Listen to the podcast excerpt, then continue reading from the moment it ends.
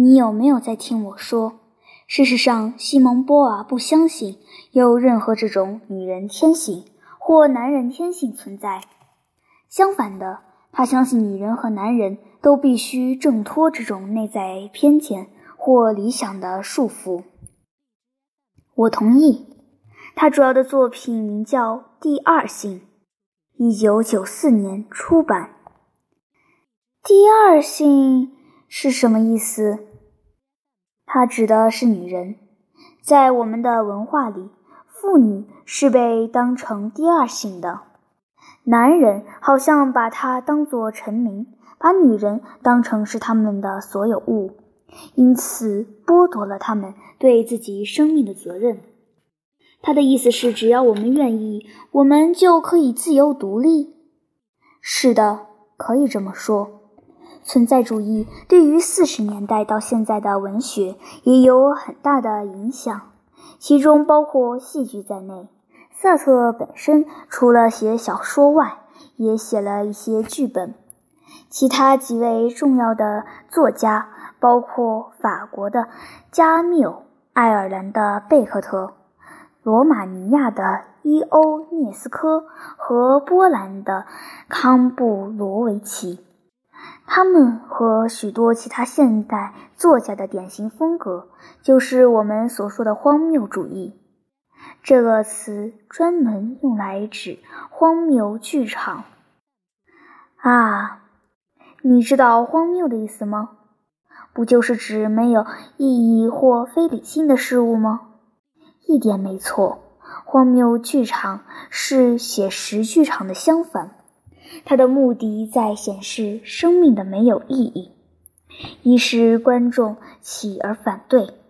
它的用意并不是鼓吹人生没有意义，其实正好相反。他们借着显示揭发日常生活情况的荒谬。进而迫使旁观者较为真实而有意义的生命，听起来挺有意思的。荒谬剧场经常描绘一些非常琐碎的情景，因此我们也可以称之为一种超写实主义。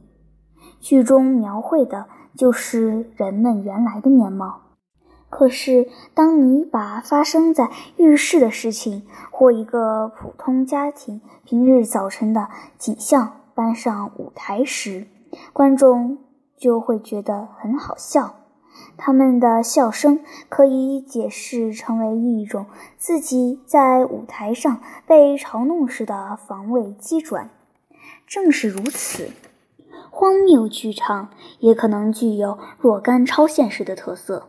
其中的角色时常发现自己处在一个非常不真实、像梦一般的情境里。当他们毫不讶异地接受这种情境时，观众就不得不讶异这些角色为何不感到讶异。这是卓别林在他默片中惯用的手法。这些默片的喜剧效果不得不检讨自己。追求更真实的事物，看到人们对于各种荒谬事件那种逆来顺受的态度，实在让人觉得很惊讶。有时我们会有“我必须远离这样的事，虽然我不知道该往哪里去”的感受。这种感觉可能并没有什么不好。如果房子着火了，你只好冲出去，虽然你没有其他地方可住。没错，你想不想再喝一杯茶或一瓶可乐？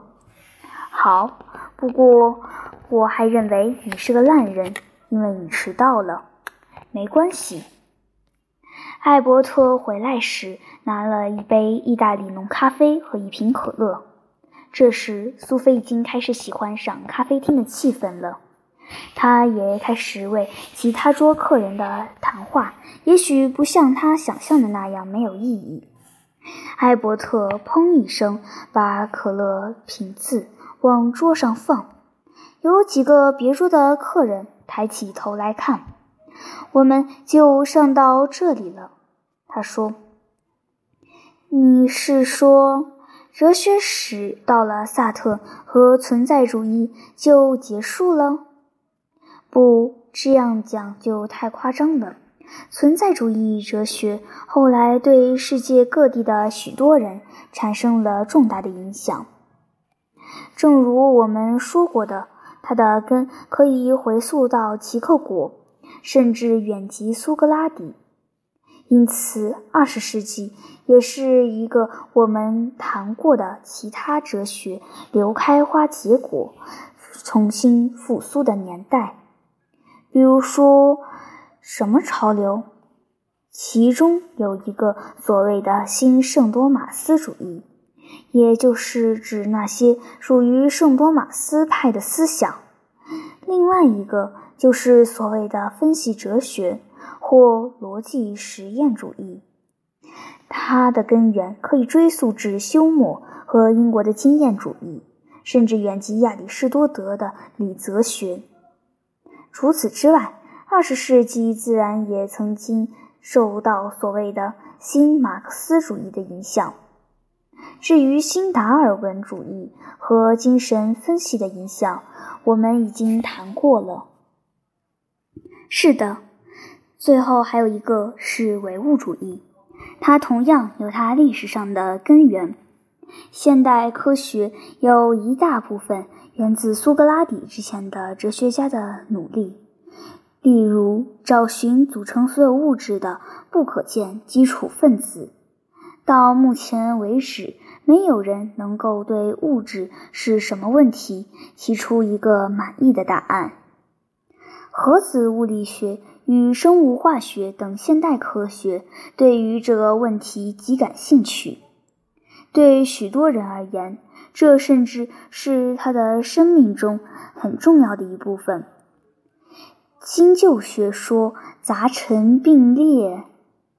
对，因为我们开始这门课程时所提出的问题，到现在还没有人能回答。在这方面。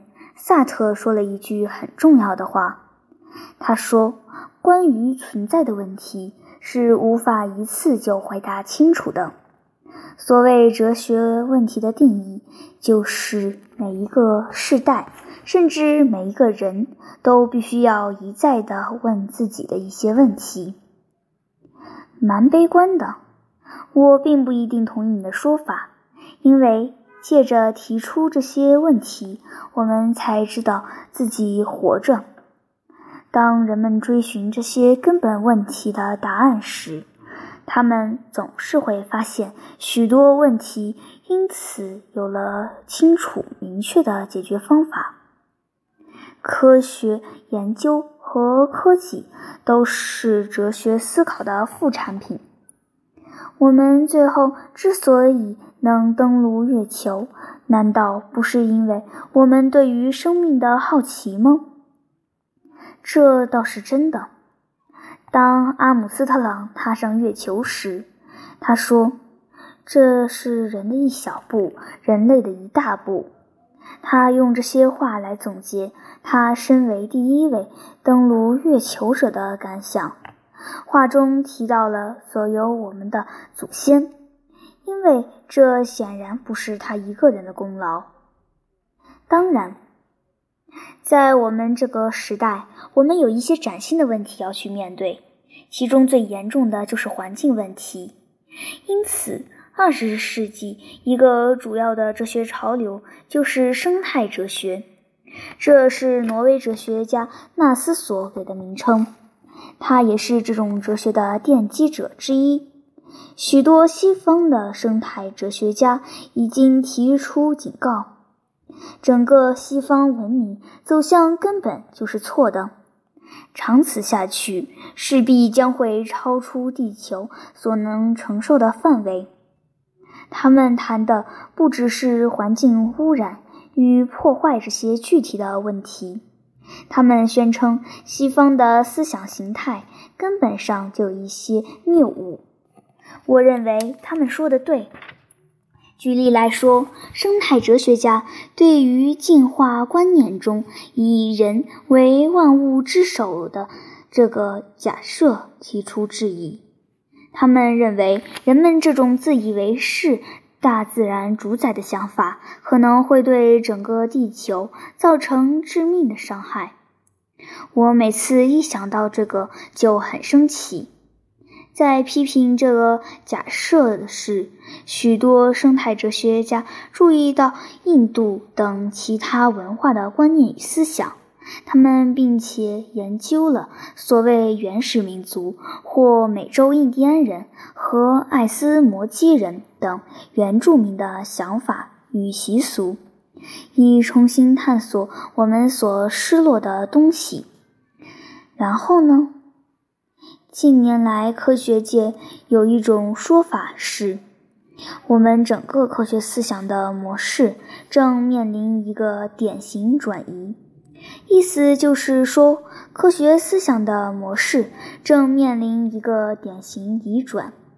意思是说，科学家思考的方式有了一个根本上的转变，而且这个现象已经在若干领域内开花结果。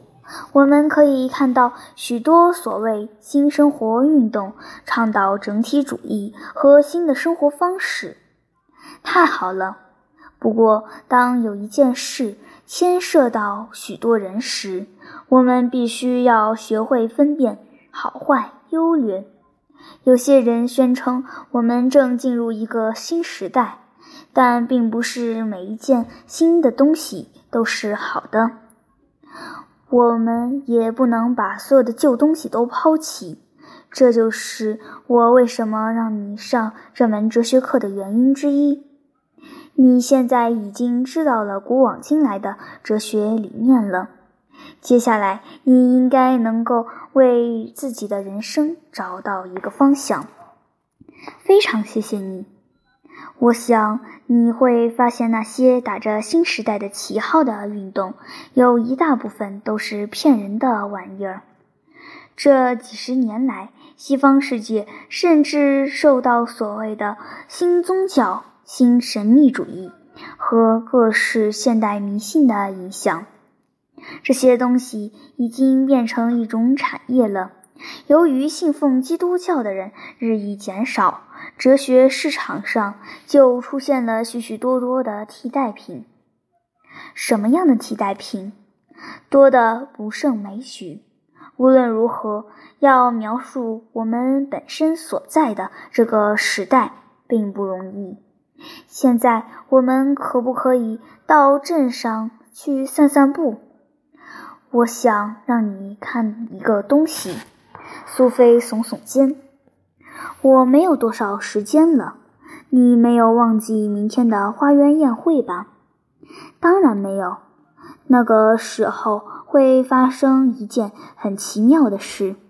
不过我们得先让西德的哲学课程有一个圆满的结束。少校还没有想到呢，你明白吗？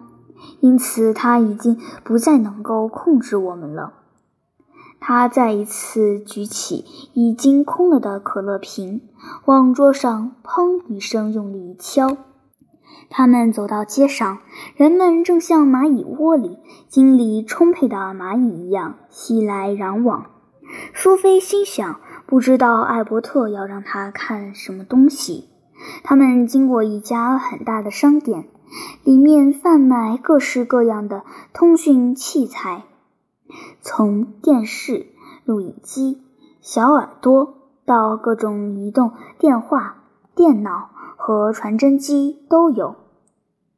艾伯特指着橱窗里的东西说：“这就是二十世纪了，在文艺复兴时代，世界开始膨胀。”自从那些伟大的探险航程展开后，欧洲人就开始走遍世界各地。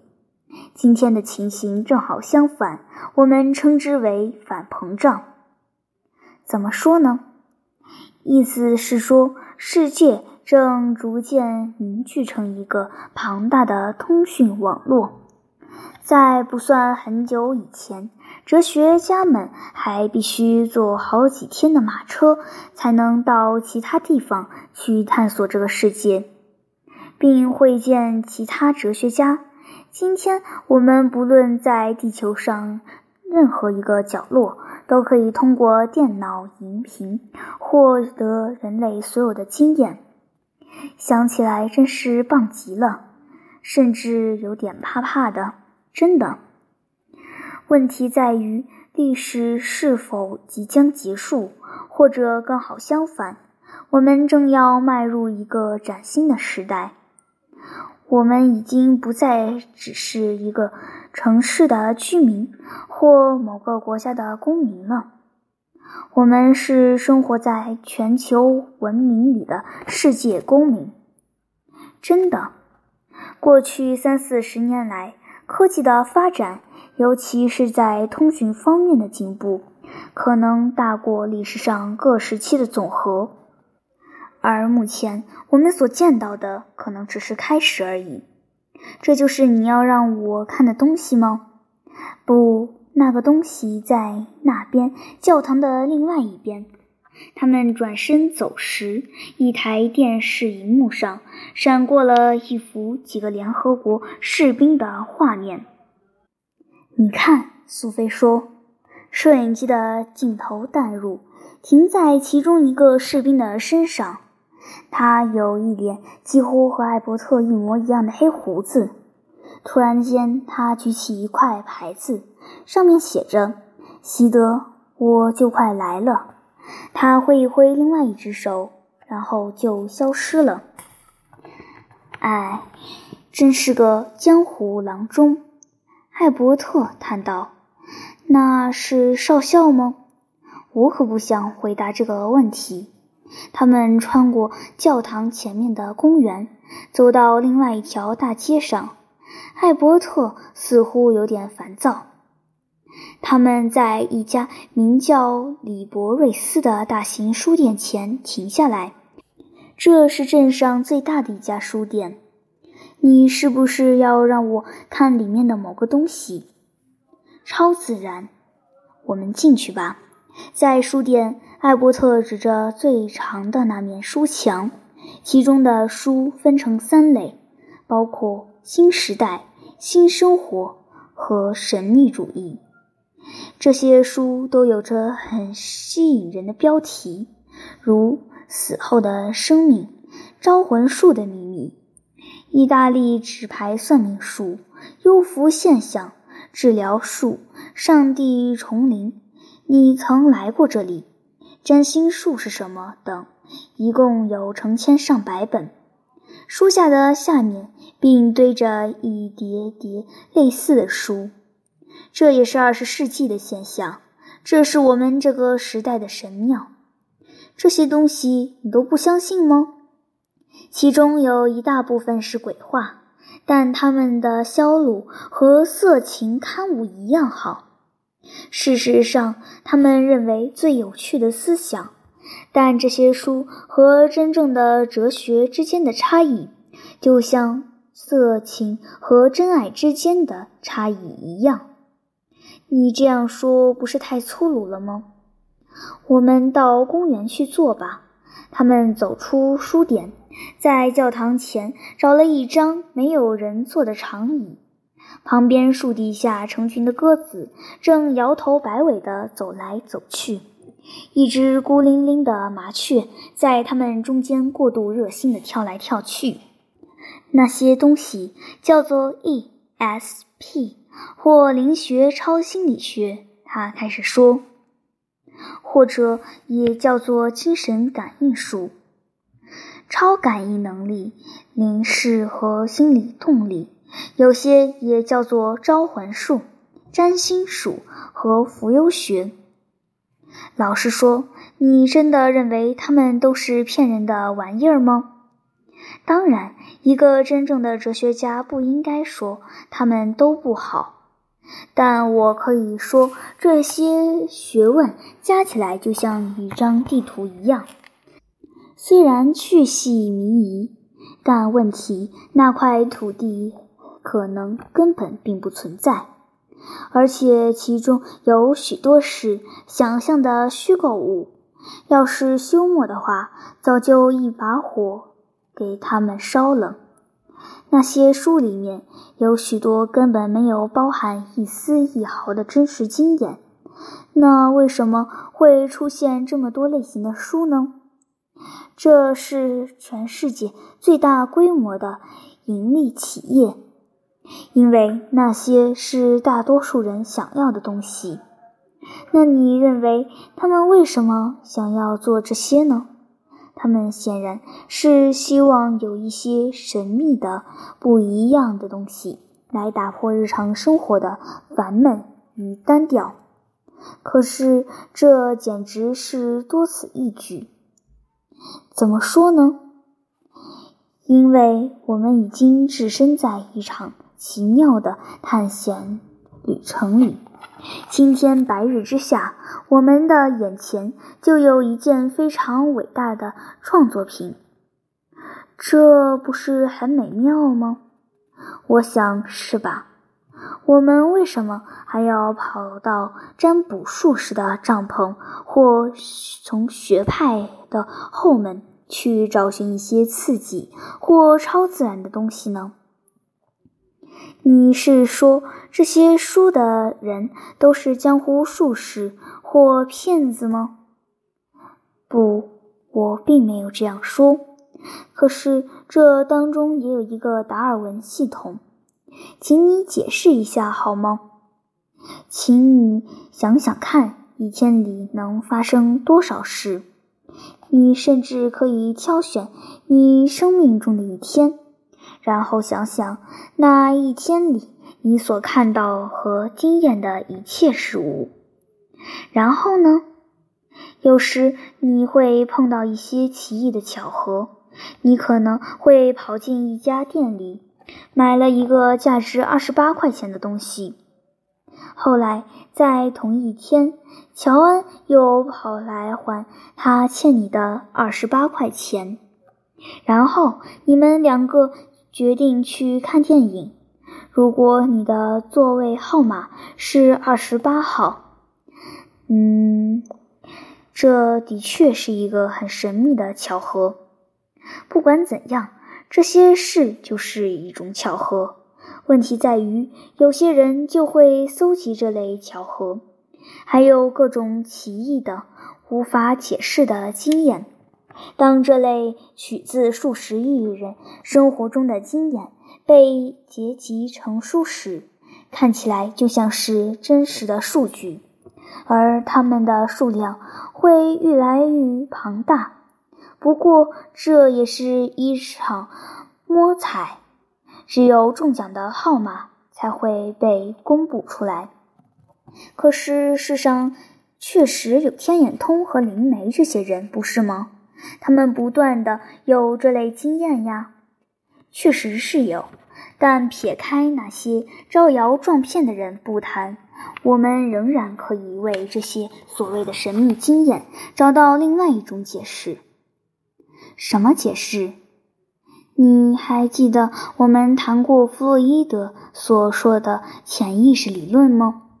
当然记得了，我不是一再告诉你我的记性很好吗？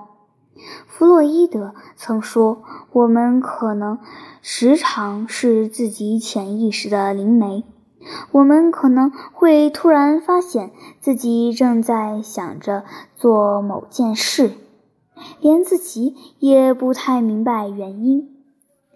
这是因为我们的内心中有许多连自己也没有察觉的经验、想法或记忆。所以说呢。”你知道，有些人会梦游或说梦话，我们可以称之为一种精神上的无意识行动。除此之外，人们在经过催眠之后，可能会不由自主地说一些话或做一些事。你也许还记得那些超自然现实主义曾试图要制造所谓的自动写作。事实上，他们只是试图要做自己潜意识的灵媒罢了。嗯，这个我也记得。本世纪不时流行我们所称的通灵现象。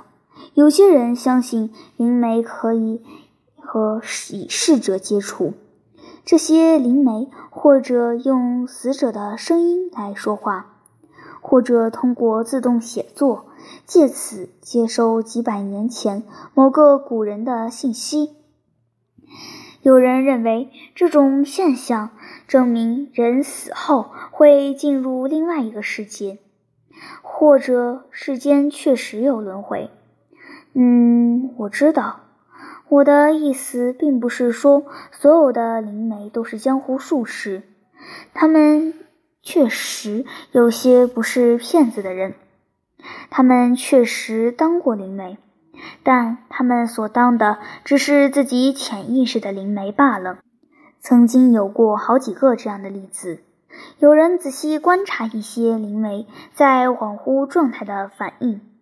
发现他们居然会显示出一些无论是他们自己或别人都不知道他们如何获得的知识或能力。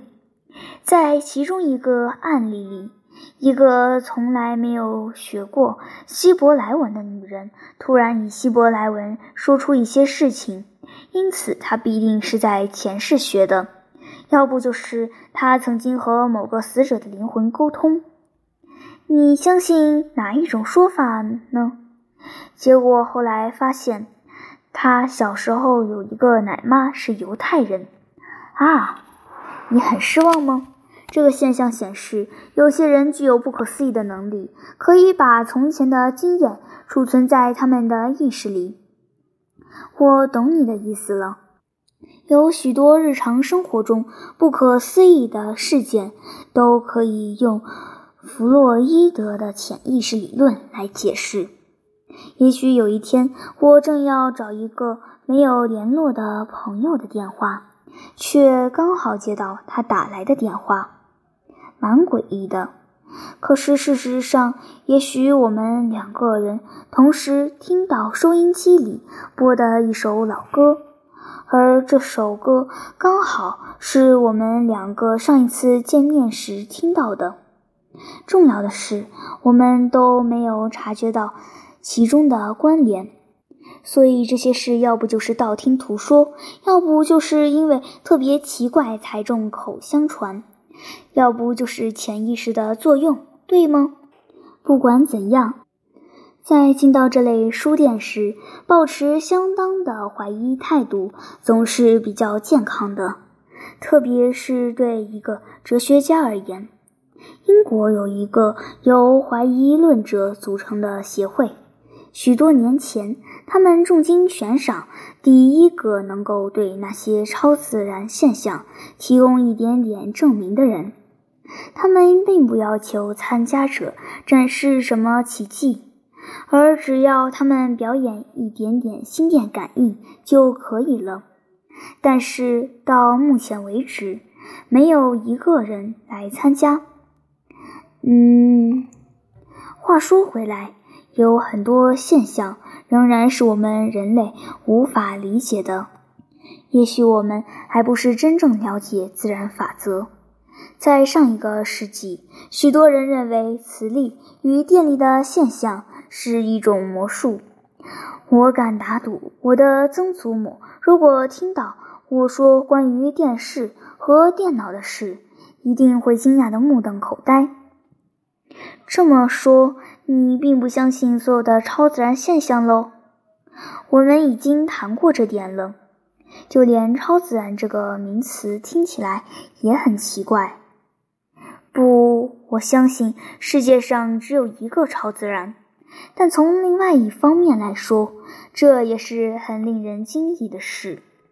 可是你让我看的那些书里面记载了那么多神秘的事情，所有真正的哲学家都应该睁大眼睛。即使我们从来没有见过白色的乌鸦，我们也不应该放弃寻找它。也许有一天，连我这样的怀疑论。也不得不接受某种我从前并不相信的现象。如果我不承认这种可能性，那我就是一个武断的人，而不是一个真正的哲学家。艾伯特和苏菲继续坐在长椅上，两人都没有说话。那些鸽子伸长了脖子，咕咕叫着，不时被一辆路过的脚踏车或突然的动作吓着。我必须回家打点宴会的事了。最后，苏菲说：“可是，在我们分手前，我要给你看一只白色的乌鸦。它比我们所想象的更接近我们。”他从长椅上站起来，示意苏菲再回到书店里。这次，他们走过所有的关于超自然现象的书，停在书店最里面的一个看起来不甚牢固的架子前。架子的上方挂着一块很小的牌子，上面写着“哲学类”。艾伯特指着架上的一本书。苏菲看到书名时，不禁吓了一跳。上面写着《苏菲的世界》。要不要我买一本送给你？我不太敢看耶。无论如何，过了没多久，他就走在回家的路上了，一手拿着一本书，另一手则拿着一个小袋子。里面装着他刚才买的花园宴会用品。